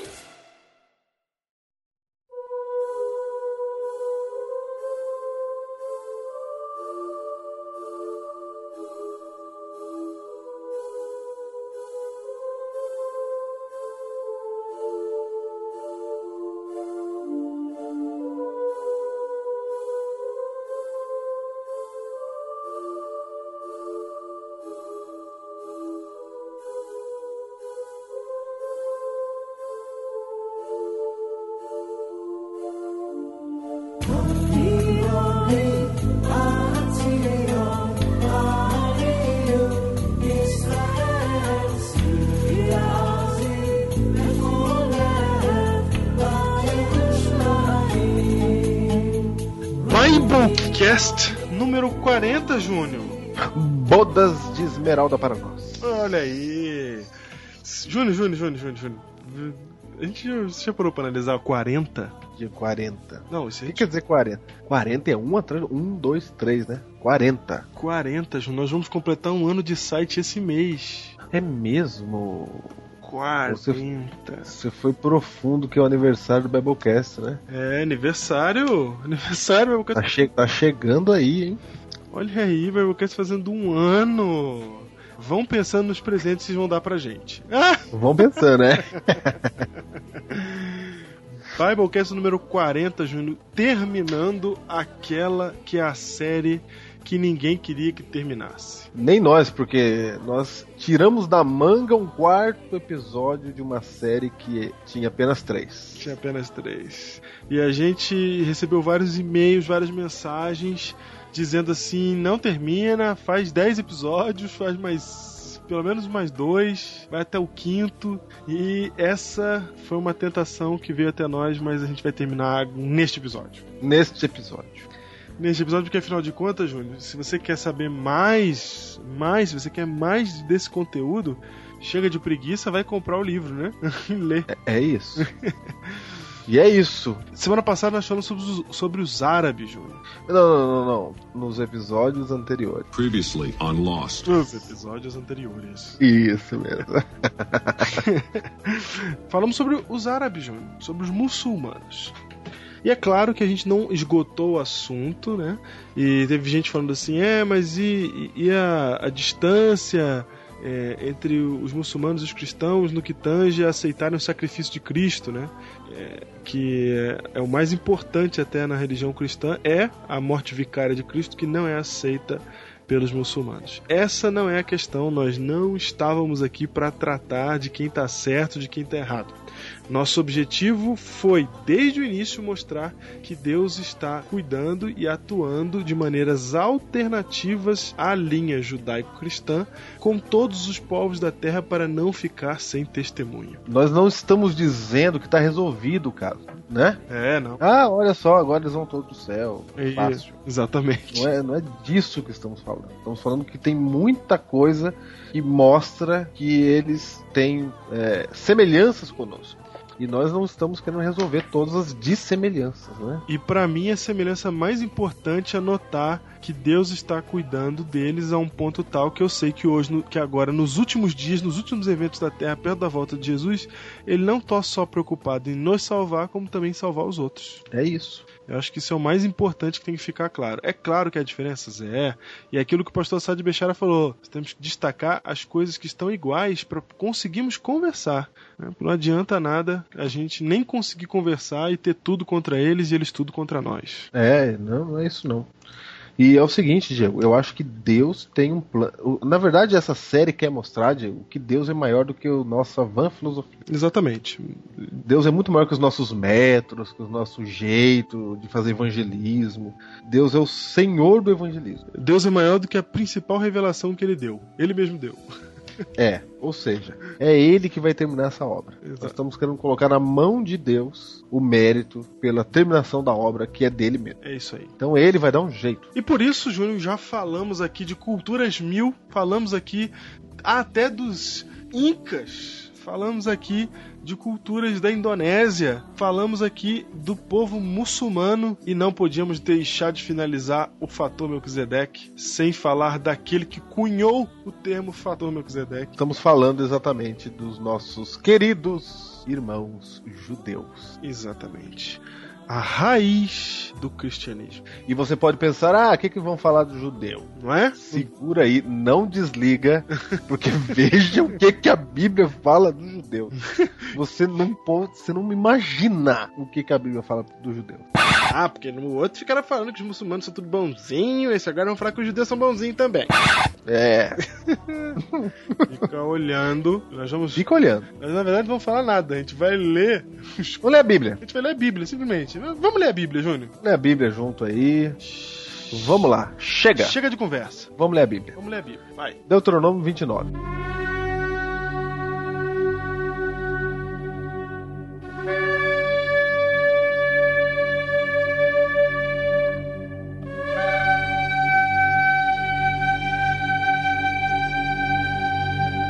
Vai lá em Deuteronômio 29. Deuteronômio 29. O verso primeiro do Deuteronômio 29, Diego, Ah, diz assim, ó, são estes os termos da aliança que o Senhor ordenou que Moisés fizesse com os israelitas em Moabe, além da aliança que tinha feito com eles em Horeb. Que história é essa de aliança e de termos da aliança? não, parece uma introdução, não parece? Parece. Não, são esses os é, Não é uma, introdução. não é uma introdução? Tipo, eu vou fazer. Se eu, for- se eu fosse fazer um contrato, eu tinha que começar assim, né? É isso, um contrato escrito aqui. Isso. O que são esses termos da aliança? Que história é essa de aliança, Diego? Aliança, Júlio. Lá em Gênesis capítulo 12, versículo 1, nós vamos ver que aliança é essa que o texto está falando. Lá você vai encontrar um momento em que Deus faz essa aliança com Ab- Abraão, que na época se chama Abrão. Diz assim o texto de Gênesis 12, 1. Ora, diz o Senhor a Abrão: sai da tua terra, da tua parentela e da casa de teu pai, e vai para a terra que te mostrarei. De ti farei uma grande nação, e te abençoarei, e te engrandecerei o nome, se tu uma bênção. E abençoarei os que te abençoarem, amaldiçoarei os que te amaldiçoarem, e em ti serão benditas todas as famílias da terra. Eis aí, Júnior, a primeira menção da aliança feita com Abraão. Diego, os termos da aliança remontam para a seguinte ideia. Você sabia que Deus, ao, ao, se- ao falar com seu povo, ao se dirigir ao seu povo, ele se dirige de uma forma padronizada. E esse padrão é de acordo com as antigas alianças dos tempos em que o povo de Israel vivia. Isso é muito simples, ele faz isso porque essa é a linguagem que o povo entende. Ok. Então você quer fechar um contrato hoje em dia, você fecha como? Você tem que pegar, chamar um advogado, redigir um texto, o advogado das duas partes vai ler o texto, vai conferir se está tudo ok, se não tiver eles vão conversar e vão ajeitar os termos, e depois os dois vão assinar e vão reconhecer isso no cartório. É isso mesmo. Naquela, Então aqui naquela época não é um era assim. tratado. Naquela época não tinha cartório. Naquela época você fazia um acordo com alguém, tinha os termos do acordo e costumava se partir um animal no meio e os tratantes, né? Passavam no meio do animal para que querendo dizer se um deles quebrasse o acordo, acabariam como aqueles animais. Por isso em Gênesis Mortos. 15, Deus faz aliança com Abraão e Deus passa no meio dos animais. Diego, os termos da aliança que se refere aqui, você pode perceber claramente na Bíblia. A aliança, ela é parecida com o tratado entre um vassalo e suzerano. Isso no tempo de Moisés. Isso é, ou seja, o suzerano é o rei e o vassalo o seu servo. Só para ficar claro aqui, Júnior, quando, quando Deus faz aliança com Abraão, ele usa os termos de contrato usados na época de Abraão, que é partir o animal no meio e passar no meio, certo? Isso. Quando ele vai fazer a. Vai, ele não vai fazer, ele não vai iniciar uma nova aliança com o povo, os filhos de Abraão no Sinai. Ele vai confirmar aquela antiga aliança. Só que quando ele vai falar do contrato que ele fez com Abraão, ele não usa mais os termos que ele usou com Abraão, porque com o povo do Sinai 400 anos depois e depois de ter vivido muito tempo na cultura egípcia, a ideia mudou. A cultura egípcia, que era uma cultura dominante, era uma cultura que estava acostumada com os termos de vassalo suzerano, usavam esse, esse, esse jeito de contrato. Então, para falar com o povo do Sinai, ele usou os termos que eles conheciam. Como são esses termos? Os termos são o seguinte: um contrato de- da aliança do povo lá tinha o seguinte: tinha a introdução, o título, a descrição de quem era o Senhor. Ou seja, identifica o autor do tratado, Muito bem. ok? Ok. Logo em seguida vem um prólogo histórico dizendo por que, que você tem que se submeter ao autor do tratado. Certo. Agora que eu sei quem ele é, eu quero saber por que, que ele manda em mim. Você tem que submeter. Na- a terceira coisa são as estipulações, ou seja, as obrigações impostas sobre o vassalo. Por que Quarto, que tá ocorrendo aquilo, o contrato? Isso. Quarto, ou seja, são a lista de testemunhas, Certo. ok? Certo. Quinto, as bênçãos e maldições. Bênção se você obedecer à aliança e maldição se você quebrar. Uhum. E sexto, uma ordem de leitura do tratado, Ok. ok? Certo. Vou dar um exemplo disso. Quando você vai em Êxodo capítulo 20, olha como é que tá bem bonitinho ali as ideias da aliança, os termos. Como é que começa Êxodo 20, verso 1? Eu sou o Senhor teu Deus que te tirei da terra do Egito e da casa da servidão, certo? Preâmbulo e prólogo. Verso 1 e 2. Então, primeiro, diz quem é o autor. Eu sou o Senhor teu Deus. Ele está se apresentando. Aí vem a descrição histórica: que te tirei da terra do Egito, da casa da servidão. As estipulações do tratado, os dez mandamentos, ok? Ok. A lista testemunha ao povo de Israel, não é? Uhum. E ou os céus e a terra colocam como testemunhas contra ti, né? E aí vem as bênçãos e maldições que você encontra em Deuteronômio 28, para quem quebrar. E a leitura do tratado é a repetição da lei em Deuteronômio, né? O próprio livro de Deuteronômio era a repetição da lei, era a leitura do tratado. Perfeito. Ok? O Deuteronômio é como se fosse o. é, pega aí o livro, né? O registro do, do contrato, tá onde? É Deuteronômio. É Deuteronômio, o registro do contrato. Então, assim, era assim que o povo tinha os termos da aliança. Então Deus usa e Deus faz uma aliança com um povo, como você citou aí, Abraão. Então, se você voltar para Deuteronômio 29, diz assim: são esses os termos da aliança que o Senhor ordenou que Moisés fizesse com os israelitas em Moab. Aí veja só: Moisés convocou todos os israelitas e lhes disse: Os seus olhos viram tudo que o Senhor fez no Egito ao Faraó e todos os seus oficiais e toda a sua terra. O que, que Moisés está falando? Preâmbulo histórico. Está contando a história aqui Isso. né? Com seus próprios olhos vocês viram aquelas grandes provas, etc e tal. O preâmbulo histórico, ele, ele é meio que a carteirada, né? O porquê da autoridade. O, Porque da autoridade é do o Senhor. cara crachá. É por que, que ele é o suzerano. Isso. Olha só. Aí, verso 5 de Deuteronômio 29, ó, durante os 40 anos que eu andei pelo deserto, etc. Vocês não comeram pão. Você vai lendo aí que é o- a história. Uhum. Conquistamos a terra dele. Não é? no, no capítulo 28, você nota que Deus havia dito as bênçãos e as maldições. E aí continua. Voltando aqui pro Deuteronômio 29. Verso 9. Sigam fielmente os termos dessa aliança para que vocês prosperem em tudo que fizerem. Olha aqui, ó. A bênção, né? Certo. Hoje todos vocês estão na presença do Senhor, do seu Deus, dos seus chefes e homens destacados, e os seus líderes oficiais e todos os demais homens de Israel, juntamente com os filhos e suas mulheres e os estrangeiros que vivem nos seus acampamentos, cortando lenha e carregando água para vocês. Percebe que Deus está fazendo aliança aqui com o povo de Israel, com o povo judeu, e ele cita aqui os estrangeiros estrangeiros que vivem nos seus acampamentos. Aham. É, tá certo. A aliança também são com os estrangeiros. Aí, olha só, vocês estão aqui presentes para entrar em aliança com o Senhor, o seu Deus. A aliança que ele está fazendo com vocês hoje, selando-a sob juramento, para hoje confirmá-los como seu povo. Olha que maravilha. O que, que Deus está fazendo aqui, Diego? Deus está dizendo assim, ó, judeus, vocês são o meu povo. Uhum. Perfeito. E lembrando que, é- Perfeito. lembrando que não é esse contato de Deus com o povo não era uma coisa corriqueira, regular, não. É a primeira vez que eles estão entrando em contato com Deus assim. Você que ainda não está vendo luz nisso, veja agora. Certo? Verso 12. Vocês estão aqui presentes para entrar em aliança com o Senhor, o seu Deus. Verso 13. Para hoje confirmá-los como seu povo, para que ele seja o seu Deus, conforme lhes prometeu e jurou aos seus antepassados Abraão, Isaac e Jacó. Opa, Como tu já citou. muito bem. É uma ratificação do- daquele, daquela aliança já feita. Isso, a repetição da lei. Agora veja o verso 14 e 15. Aí você, você cai para trás ao ler isso aqui. Deus diz assim, ó: "Não faço aliança sob juramento somente com vocês, que estão aqui conosco na presença do Senhor nosso Deus, mas também com aqueles que não estão aqui hoje." Diego, veja só. Ali estava todo o povo de Israel no deserto, correto? Uhum. E Deus diz assim, ó: "Não faço aliança apenas com vocês, que estão aqui hoje." Não, ele fala, eu faço aliança. Eu fiquei até chocado aqui, lendo. Eu faço aliança com aqueles que não estão aqui hoje. Olha que maravilha. Eu posso me incluir nessa aliança. Não, e fala assim, ó. A aliança que é feita com eles não é feita só com aqueles que estão lá, naquele momento. Não, veja só, e continua.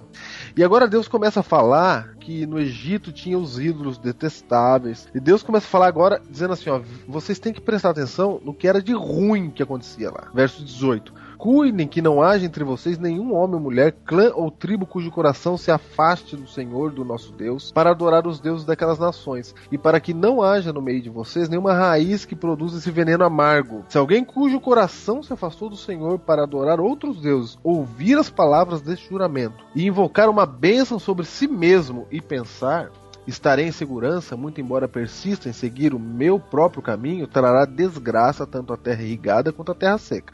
O Senhor jamais se disporá a perdoá-lo, e sua ira e os seus zelos se acenderão contra tal pessoa.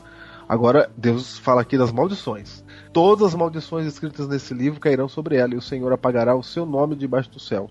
O Senhor a separará, todas as tribos, a separará de todas as tribos de Israel para que sofra desgraça, de acordo com todas as maldições da aliança escrita neste livro da lei. Diego, percebeu? Aham. A aliança com o judeu é a seguinte: Deus fazendo assim, ó, gente, tá tudo certo.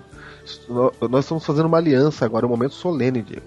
Eu estou dizendo, vocês são meu povo e eu sou seu Deus. Se vocês fizerem tudo certo, vai ter bênçãos. Se vocês se afastarem, vai ter desgraça. Tô avisando pra vocês. Funciona assim. Ok? Uhum, ok. Agora, olha aqui o que faz parte da maldição para o povo judeu, né? Se eles não fossem fiéis. Diz assim, ó, verso 22. Os seus filhos, os seus descendentes e os estrangeiros que vierem de terras distantes verão as desgraças que terão caído sobre a terra e as doenças com que o Senhor a terá afligido.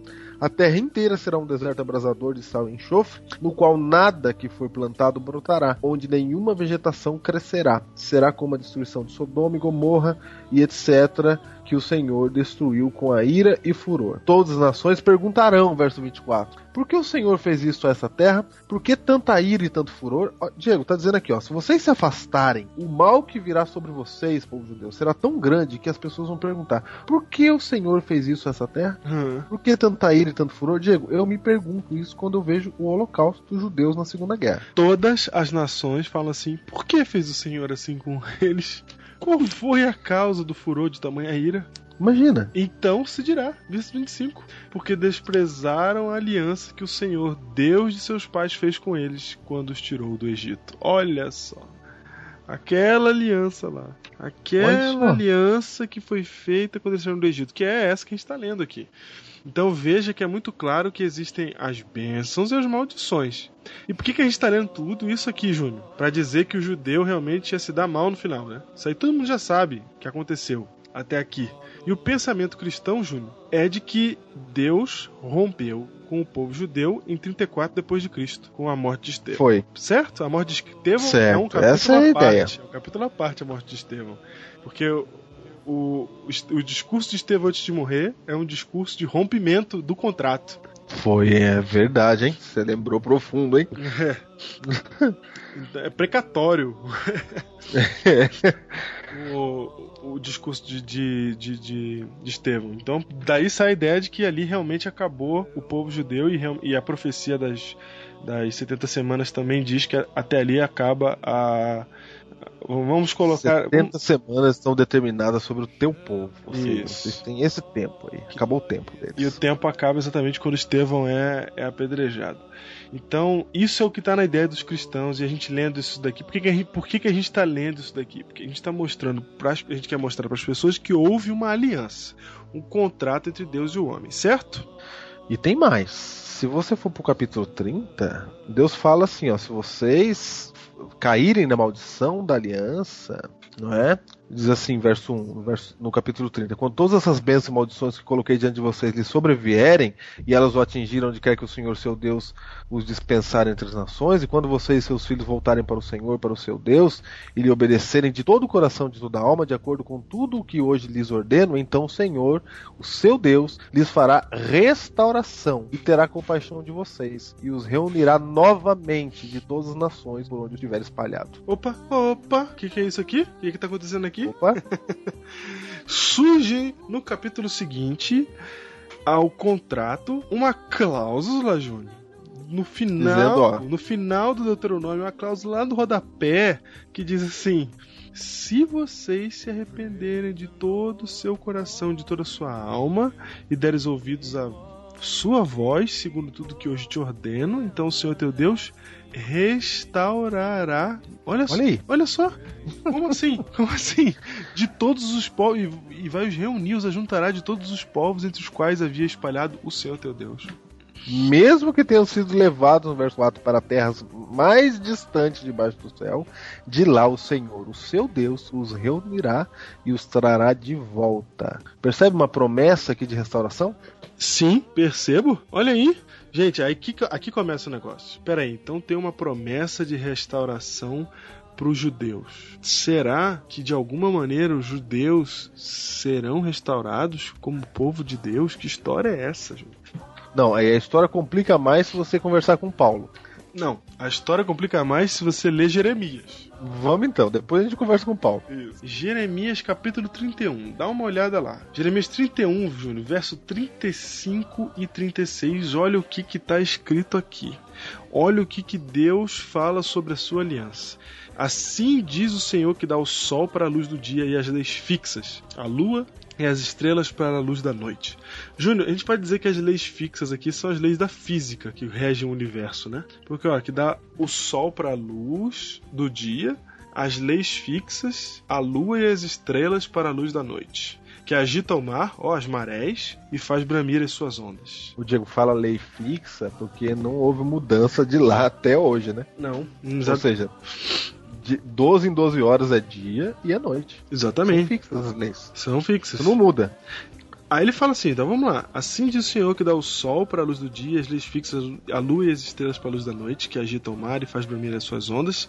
Senhor dos exércitos é o seu nome. Se falharem estas leis fixas diante de mim. Ó, Júnior, se essas leis todas aí da física do universo, se a elas lei que, falharem. que faz o sol aparecer sempre no mesmo horário e a lua também, se elas Na minha tradução tá dizendo assim, ó, somente se esses decretos desaparecerem diante de mim. É.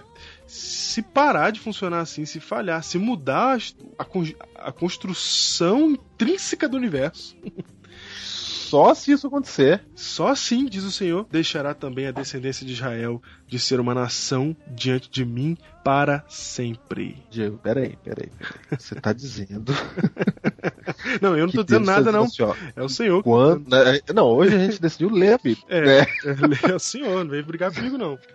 Não, você tá lendo aí que Deus falou assim, ó, só se parar de ter dia e noite é que eu rejeito o povo de Israel, é isso? É, se as eles vão deixar de ser uma nação diante de mim para sempre? Exato. Só se parar de ter dia e noite. Isso, exatamente. Só. Não, o verso 37 fala assim: ó, se puderem ser medidos os céus lá em cima e sondados os fundamentos da terra cá embaixo. Você sabe, Júnior, que o ser humano não consegue descer a crosta terrestre inteira, né? Que é a camada mais fina, com toda a tecnologia que a gente tem.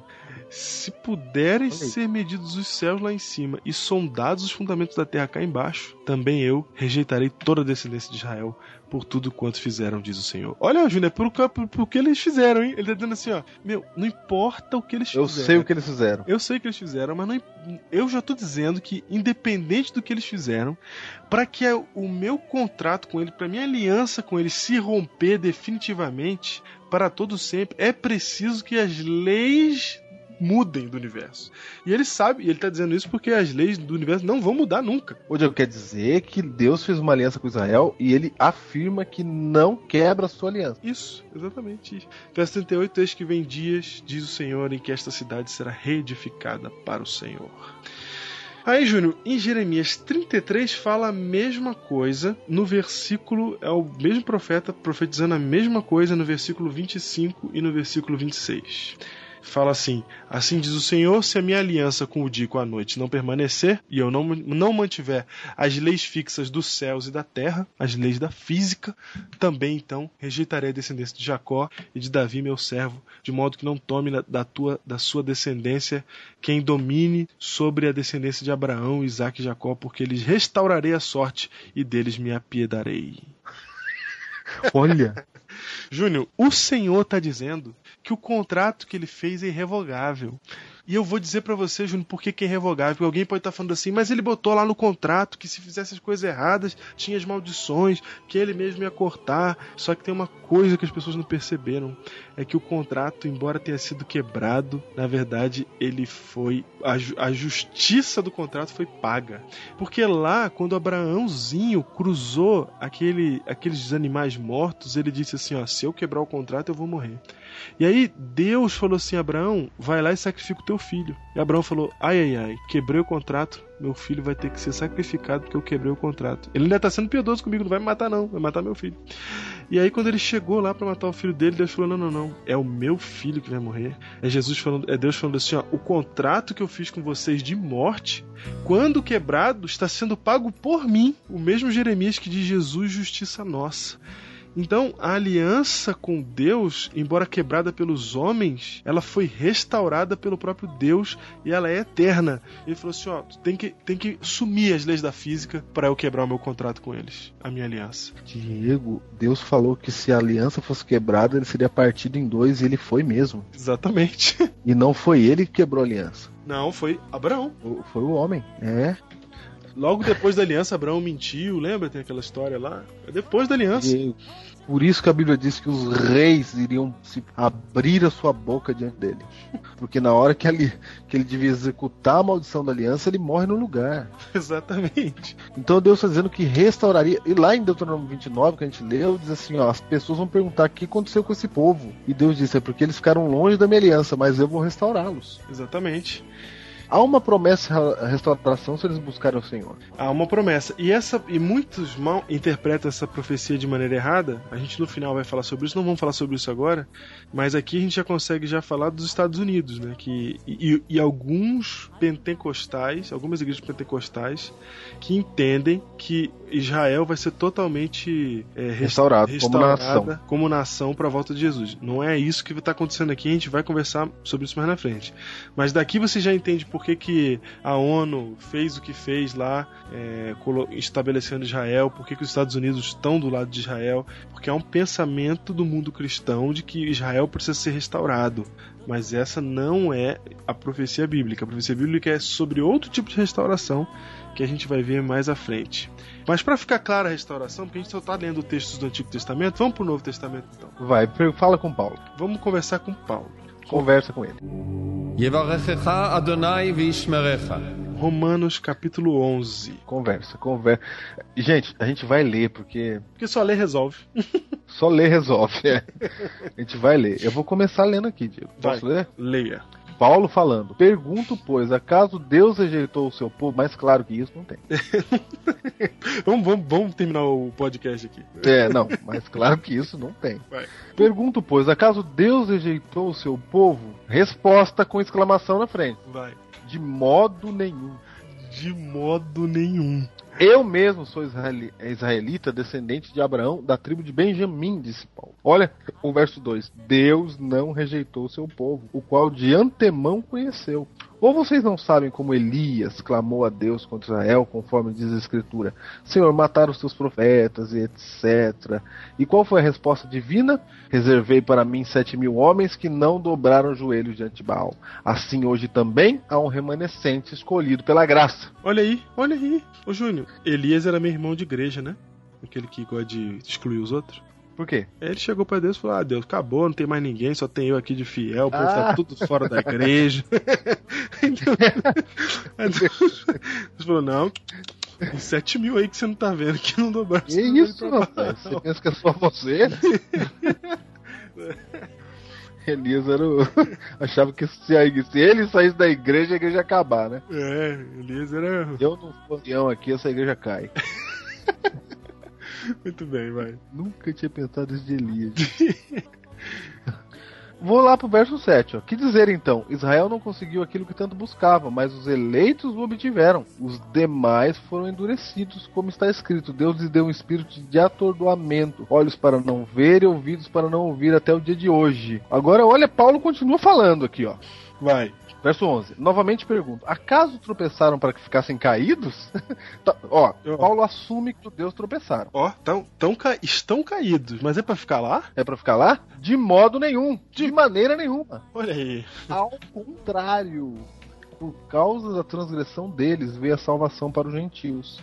Para provocar ciúme em Israel. Olha. Mas se a transgressão deles significa riqueza para o mundo e o seu fracasso, o fracasso de Israel, Uhum. riqueza para os gentios, quanto mais significará a sua plenitude. Opa, opa, hein, hein? Paulo está dizendo assim, gente, os deuses realmente caíram. E quando eles caíram, os gentios vieram e se salvaram. Olha só, se, do, se, se da maldição dos judeus saiu a bênção para o mundo, o que virá de lá quando E- eles estiverem firme. plenos?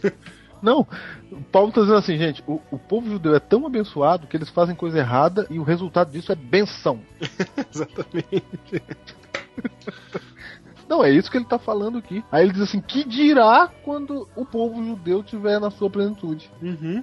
E ele fala, estou falando para vocês, gente, vocês ficarem espertos. Verso 15: Porque se o fato de terem sido eles rejeitados trouxe reconciliação ao mundo, que será o seu restabelecimento, se não vida dentre os mortos? Restabelecimento? Do que que Paulo, tá Paulo falando? fala de restabelecimento do- dos judeus. Paulo escreveu isso aqui depois de Estevão, viu? Muito depois. Paulo está dizendo assim, os judeus não caíram para sempre. Lembrando que Paulo estava lá segurando a capinha de quem matava Estevão, né? Isso, Paulo está dizendo assim, ó, gente, se os judeus forem restaurados, gente, será vida para as nações. Porque eles conhecem, eles têm entendimento. Imagine, eles são o povo de Deus. Uhum. Imagina isso, Diego. Exatamente, e ele fala aqui de uma plenitude é, de tanto do, de judeus quanto cristãos juntos, que ele fala no verso 16: se forem santas as primícias da massa, igualmente o será sua totalidade, se for santa raiz, também os ramos o serão. Ou seja, Paulo está dizendo assim, ô gentil, não pensa que vocês agora são os bambambãs e que os judeus caíram. Exatamente. Não é isso? É esse o discurso dele aqui em Romanos 11. Ele está falando para nós, e nós somos o enxerto, somos o gentil. Verso 17: Alguns ramos foram cortados, e você, sendo oliveira brava, falando para os gentios, foi enxertado entre os outros e agora participa da seiva que vem da raiz da oliveira, e a raiz aqui é o judaísmo. Uhum. Não se glorie contra esses ramos. Se o fizer, saiba que não é você quem sustenta a raiz, mas a raiz é você. Isso, isso, exatamente. Você imagina cristianismo sem Antigo Testamento? É, é verdade. Muita gente tem pregado o cristianismo sem Antigo Testamento. É, tá doido, não tem como. Sem a doutrina do santuário, não é? É, assim, um monte de verdade que tá lá. Que você só entende porque tá lá. Aliás, o Novo Testamento é cheio de citação do Antigo Testamento. Todos os homens da Bíblia citavam a base, né? Porque o- Verso 19. o- os cristãos gostam de eliminar o Antigo Testamento, né? É, E quando eu digo os Não. cristãos, não tô falando de nós, tô falando de um- uma boa parte do mundo cristão que faz isso. Eu sei que muitos, é, muitas religiões cristãs não fazem, mas uma boa parte faz. Verso 19. Então você dirá, os ramos foram. Então o gentil dirá, né? Uhum. Estou falando com você, gentil. Então você dirá, os ramos foram cortados para que eu fosse enxertado. Está certo. Eles, porém, foram cortados devido à incredulidade. Você permanece pela fé. Não se orgulhe, mas tema. Pois se Deus não poupou os ramos naturais, também não poupará você. Do mesmo jeito que eles caíram, você também pode cair. Agora olha o verso 23. E quanto a eles, se não continuarem na incredulidade, serão enxertados, pois Deus é capaz de enxertá-los outra vez. Opa, viu, viu, viu? Se eles não continuarem na incredulidade, eles serão enxertados. Olha aí. Verso 25. Irmãos, não quero que ignorem este mistério, para que não se tornem presunçosos. Israel experimentou um endurecimento em parte até que chegasse à plenitude dos gentios. Opa, olha só. Até que chegue a plenitude dos gentios. Quando chegar a plenitude dos gentios, vai acontecer uma coisa que Paulo chama de mistério. E o que, que é? Lê o verso 26. Assim todo Israel será salvo. Como está escrito, virá de Sião o Redentor, que desviará de Jacó em piedade. Olha aí. E esta é a minha aliança com eles, quando eu remover os seus pecados. Olha, ele cita de novo: eu fiz aliança e eu não quebro. Não, olha o 28. Quanto ao evangelho, são eles inimigos por vossa causa. Quanto, porém, à eleição, amados por causa dos patriarcas. Porque Ah. os dons e a vocação de Deus são irrevogáveis. Diego está dizendo que Deus não quebra a aliança que ele fez. Uhum. É irrevogável a aliança. Aí no verso 30, porque assim como vocês também, outrora, foram desobedientes a Deus, que vocês não sabiam de nada, vocês eram pagãos, mas agora alcançaste misericórdia à vista da desobediência deles. Assim também Olha aí. estes agora são desobedientes, para que igualmente eles alcancem misericórdia à vista da, da que vos foi concedida. Nossa Senhora. Verso 33. Ó profundidade da riqueza, da sabedoria e do conhecimento de Deus. Quão insondáveis são seus juízos, inescrutáveis os seus caminhos. Quem conheceu a mente do Senhor, quem foi seu conselheiro, quem primeiro lhe deu para que ele o recompense, pois dele, por ele e para ele são todas as coisas. A ele seja glória para sempre. Amém. Paulo Amém. termina com exaltação. Exaltação. Não, porque. Termina com exaltação. Porque me desculpa. dizendo assim, ó, a mente de Deus é muito maior. Você fica achando que os judeus estão perdidos, etc. Deus é muito maior. Gente, isso aqui serve pra tudo que a gente fez nessas três episódios anteriores. Ó profundidade da riqueza, da sabedoria e do conhecimento de Deus. Exatamente. E, se você Deus tá... é muito mais sábio que seus métodos de evangelismo. E isso é, um- é uma, é uma, uma verdade tão legal de saber, tão, tão maravilhosa, que você fica desse jeito mesmo, porque se os judeus têm em volta, né, se eles têm em volta, se Deus planejou tudo e ainda há uma restauração programada para eles, glória a Deus nas maiores alturas, meu amigo. Que Deus é esse? Me ajoelho com o rosto em terra, rasgo minhas vestes. Digo que Deus é esse. E- Que e- fala isso do povo que não quer saber dele. É, e aí nego fala assim, não, mas eles mataram Jesus, eles falaram, caia seu sangue sobre nós. É, e Jesus falou assim, pai, perdoa porque eles não sabem o que fazem. Júnior, qual oração que Deus ouviu? a dos judeus falando caia sobre nós o seu sangue. Ou a de Jesus perdoa. Ou, ou de Jesus perdoa-lhes, porque não sabe o que faz. Qual você acha que Deus ouviu? então, esse é o meu Deus, meu amigo.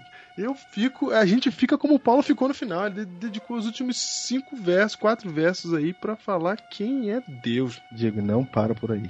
Ya'er Adonai panav elecha ve'chuneca. Isa Adonai panav elecha veyasem lecha shalom. Continua. Porque não para por aqui. Eu quero, nós vamos terminar aqui entendendo essa profecia. Eu prometi que a gente entender, a gente vai entender essa profecia. Muitos acreditam que a restauração de Israel vai acontecer lá como um povo. Vamos ver qual que é essa história. Abre a sua Bíblia em Oséias capítulo 3. Ainda tem mais essa. Oséias capítulo 3 e você vai encontrar o seguinte. Vou ler do 1 ao 5, que é um capítulo pequeno. Disse-me o Senhor: Vai outra vez e ama uma mulher, amada de seu amigo e adúltera. Olha só, Oséias teve que casar de novo com a mulher adúltera. Como o Senhor ama os filhos de Israel, embora eles olhem para outros deuses e amem bolos de passas. Então, do mesmo jeito que Oséias tinha que casar com a mulher adúltera, Deus estava comparando Oséias como sendo Deus e a mulher adúltera como sendo povo.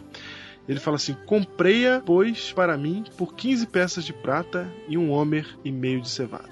E ele disse: Tu esperarás por mim muitos dias. Olha Deus falando pro povo, Júnior. tu esperarás por mim muitos dias. Não te prostituirás, nem serás de outro homem, assim também eu esperarei por ti.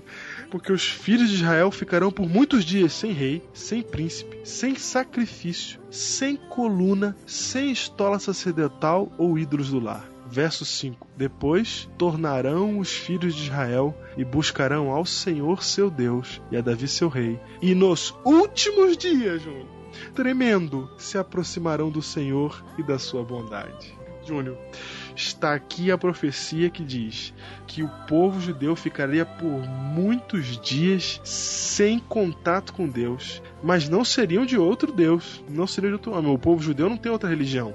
Assim também. Ah, Diego, eu tô absurdado com isso aqui. Vou contar um.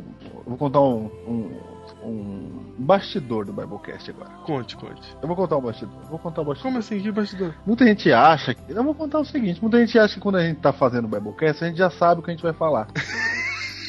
certo. A maioria dos Biblecasts, se você lembra do nome do site, é Carta entre Amigos Pastores. Isso, exatamente. A maioria dos Biblecasts sou eu conversando com o Diego mesmo, na hora. Na hora, exato. E, eu, e eu estou absurdado com essa história aqui de que nos últimos dias. Lê de novo, Diego, verso 5. Lê de novo. Depois. Eu não tinha lido isso aqui. Eu imaginava, mas não tinha lido isso aqui. Não, tá dizendo aí ó, que eles vão ficar muito tempo sem religião. Porque, porque não, Sem- enquanto a gente tava fazendo o Biblecast, desde o começo eu tô falando assim, não, mas toda essa restauração deve estar prometida lá pra eles lá no tempo do passado, e quando chegou o tempo de Cristo, foi a gota d'água e eles foram rejeitados para sempre. Entendeu? Não, entendi. Eu fiquei, não, isso aqui, isso aqui é tão bonito, mas eu acho que isso aqui Deus prometeu restaurar se eles ficassem firmes. Mas como eles não ficaram firmes na época de Cristo, aí acabou mesmo. Você achou isso? Não, eu, eu não achei, mas entendeu? Entendi, Eu entendi. fiquei falando, não, eu, né, vai fica, que, fica aquela pulga atrás da vai, orelha. vai que é isso, vai que é isso, né? Uhum. Vai que nós estamos falando aqui e, e é isso. Aí você me vem com esse verso 5. Lê de novo verso 5. Primeiro eu vou destacar que o 3 e o 4 deixa claro que eles vão ficar sem contato com Deus e sem religião, sem príncipe, sem sacrifício, sem rei, sem coluna, sem estola, sem religião. Então avisa o tempo todo que os judeus vão cair. É, avisa. Aí no verso 5 fala assim, ó, depois tornarão os filhos de Israel e buscarão ao Senhor seu Deus e a Davi seu rei, e nos últimos dias, que é uma afirmação aqui, eu fiz meu, meu trabalho de monografia baseado nesse texto aqui, esses últimos dias aí é uma referência à volta de Jesus. Não é uma referência à vinda do Messias, mas à volta de Jesus. Nos últimos dias, tremendo se aproximarão do Senhor e da sua bondade. Tá aí, João, a profecia. Ou seja, Não, e se tem algum adventista pensando assim, ah, mas isso aí, o que, que é isso aí? Que eu nunca vi isso aí, ninguém nunca falou isso? Então tome uma Ellen White aqui. tome. Não, é agora. Tome. Vem, vem. Olha o que Ellen White falou, meu amigo. Por intermédio de Osés foi dada uma profecia que punha perante eles o privilégio de ter uma parte na restauração final que deve ser feita para o povo de Deus no fim da história da terra. Quando Cristo aparecerá como Rei dos Reis e Senhor dos Senhores. E ela cita Oséias capítulo 3, verso 4 e 5. Por muitos dias o profeta declarou: as dez tribos deviam ficar sem rei, sem príncipe, sem sacrifício, sem estátuas, sem efode ou terafim. Depois, continuou o profeta, tornarão os filhos de Israel e buscarão o Senhor seu Deus e a Davi seu rei, e temerão ao Senhor e a sua bondade no fim dos dias. Tome. Tome. Ellen White entende esta profecia do jeito que nós estamos falando. Está lá em Patriarcas e Profetas, página 298. Júnior, Diego, agora vamos pra gota final. a gota final. Só jogamos textos bíblicos aqui, hein? Não, hoje a gente quis ler a Bíblia. Hoje foi leitura bíblica. Porque a gente se curva diante de Deus. Holy, holy, holy is the Lord of hosts. The whole earth is filled with your glory.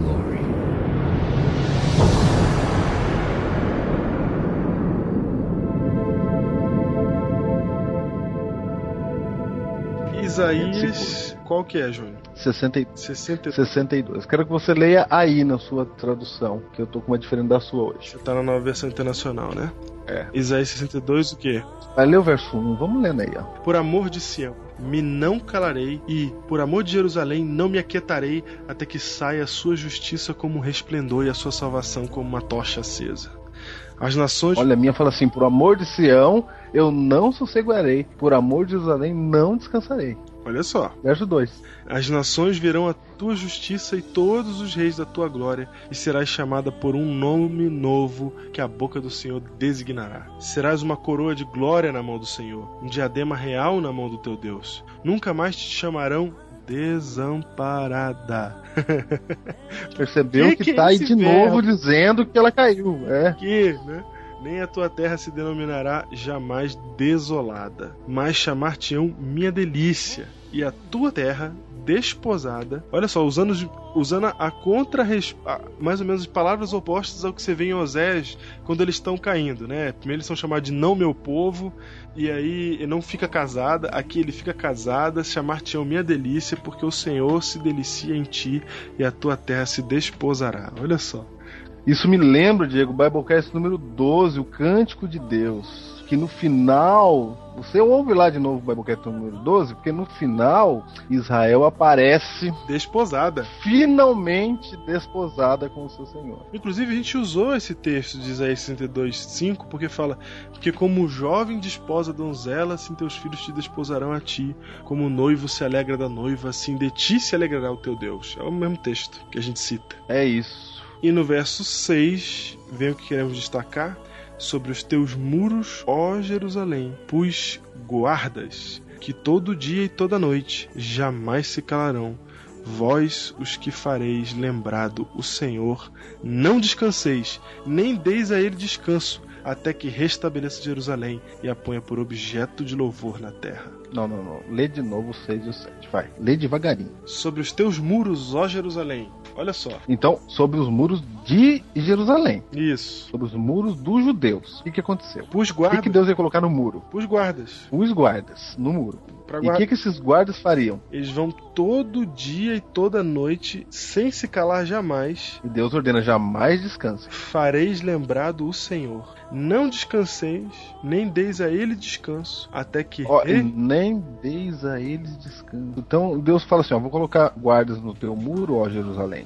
E aí Deus fala com os guardas. é Deus fala assim: ó, não deis a ele descanso. Não deixe Israel dormir, hein? até que restabeleça Jerusalém e a, E faça dela louvor na terra. e a ponha por objeto de louvor na terra. Diego, quem são essas sentinelas? Júnior, quem são essas sentinelas? Não é a ONU, não são os Estados Unidos. Quem são, Júnior?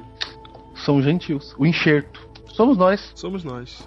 Fomos colocados como sentinelas sobre o, sobre o muro. Para E fazer nós não devemos descansar até que eles voltem. e faremos lembrar do nome do Senhor. Essa é a nossa função, fazermos lembrar do nome do Senhor para eles. É, quando a Bíblia está falando de volta, não está falando do povo inteiro, não está falando que vai ser tipo, olha, a nação de Israel toda se reconverteu. Não está dizendo isso. Essa volta como funciona? Essa volta é uma volta pessoal de cada um deles, mas todos eles vão ter essa opção. Entendeu? Deus está trabalhando de uma certa maneira, da mesma maneira que ele trabalhou com todos os outros povos que a gente citou aqui, ele está trabalhando também com o povo judeu. Porque aquilo que ele acertou com eles é irrevogável. Só que nós temos o livre-arbítrio. Nós temos a escolha. Então não tem como o povo, como nação, ser. real- é, vai todo mundo ser salvo agora porque vocês são israelitas. Não.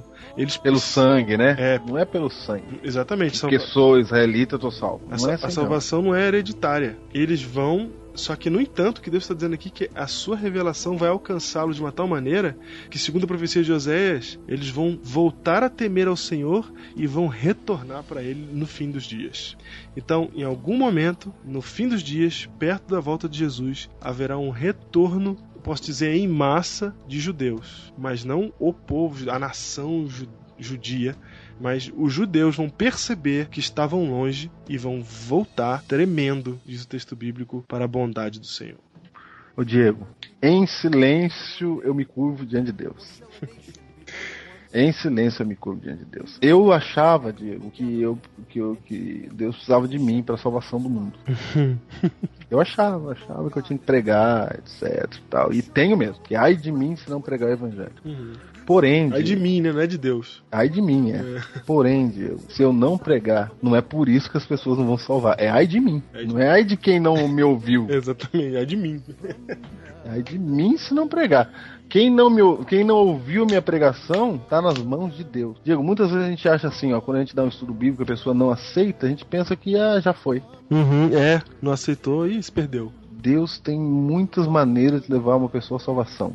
E Deus vai salvar muita gente que a gente nem imagina. A Bíblia diz muito naquele dia hão de dizer, Senhor, em teu nome não fizemos isso, não fizemos aquilo. Jesus falou, não conheço vocês. É, As pessoas têm que entender que Deus ele é extremista no que tange a salvação. Ele quer salvar mesmo. Nossa, mas é com tudo que dá pra fazer pra salvar. E, e Júnior, você Ele sabe faz que tudo pra salvar. até eu me deparar com essa verdade na Bíblia, eu, eu ficava, eu confesso que eu tinha uma certa, uma certa tristeza, porque eu pensava assim, poxa vida, Deus fez esse, esse- essa aliança com o povo de Israel e tantas e tantas e tantas formas ele falou que ele ia salvar e etc, que, que ele estaria com eles e que a sua aliança era eterna. Vários textos falam que a aliança com- dele é eterna, e aí quando Jesus morre, a aliança acaba, eu, eu confesso que eu pensava, poxa, meio que é, parecia que ele era um humano que se cansava. Quando eu descobri isso aqui, eu falei, não, é, é Deus mesmo. não tem o que fazer. Porque apesar Diego. de tudo, ele ainda fala assim: não, não, eu vou restaurar. Eu tenho um plano, tá programado, e no fim dos dias eles voltarão. Diego. E ele vai restaurar, várias vezes a gente citou aqui, ele vai restaurar de graça e pela graça. Pela graça, exatamente. Então, para aqueles que acham que no Antigo Testamento a salvação era pela lei, e depois os judeus rejeitaram e agora está na dispensação da graça, e por isso não guardam mais a lei, a nossa condenação, a nossa condenação no sentido de a nossa divergência neste ponto de vista, é que não é que nós, adventistas, somos salvos pela lei, é que nós nunca, nós acreditamos que nunca houve um tempo que a salvação foi pela lei. No Antigo Testamento foi de graça. O judeu será salvo completamente de graça no Antigo Testamento. E se ele guardava a lei, mesmo tendo a salvação pela graça, no Novo Testamento não mudou nada. Uhum, Somos salvos pela graça e a lei continua valendo. exatamente. O nosso Deus é o Deus da graça, não salvará os judeus porque porque isso. E também se você acredita que os judeus estão perdidos porque eles não guardam, eles transgrediram a lei, aí realmente é pelas obras. Mas não, a salvação para eles virá para ficar patenteada a graça de Cristo diante de todos os povos. E como disse o texto que acabamos de ler em Isaías 62, o que acontecerá é que Deus vai pôr Jerusalém por objeto de louvor na terra. Como isso vai acontecer? Hum, Aguardemos os próximos episódios Da história da humana. mão poderosa de Deus sobre essa terra.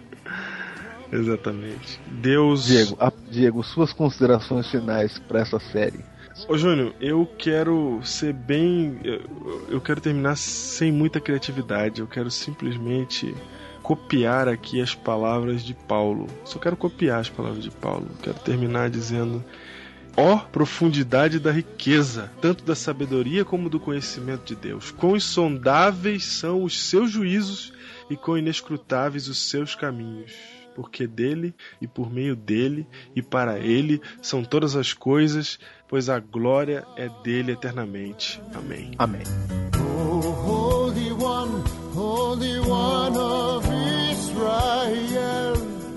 Oh, Adonai.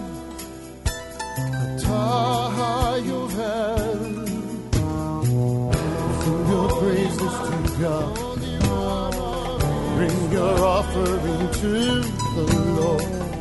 He is worthy, He is worthy.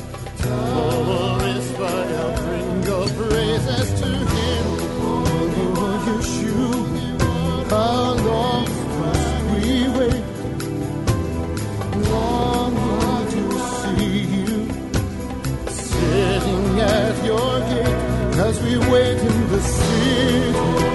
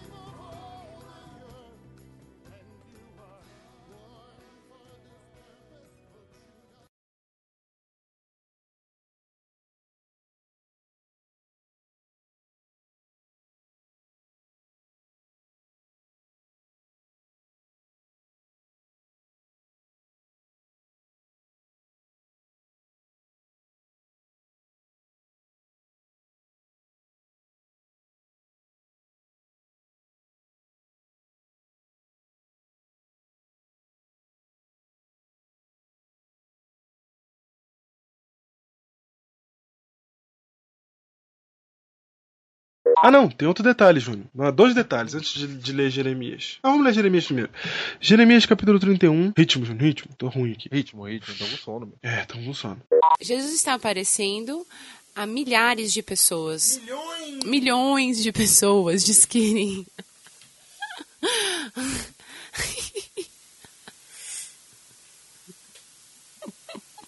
Não esquece que a cozinha tá lá de 8 horas da noite, quase.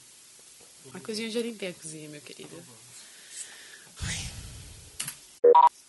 Jesus está aparecendo.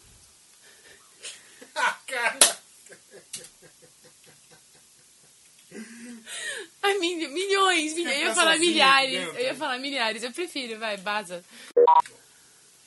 Jesus está aparecendo a milhões.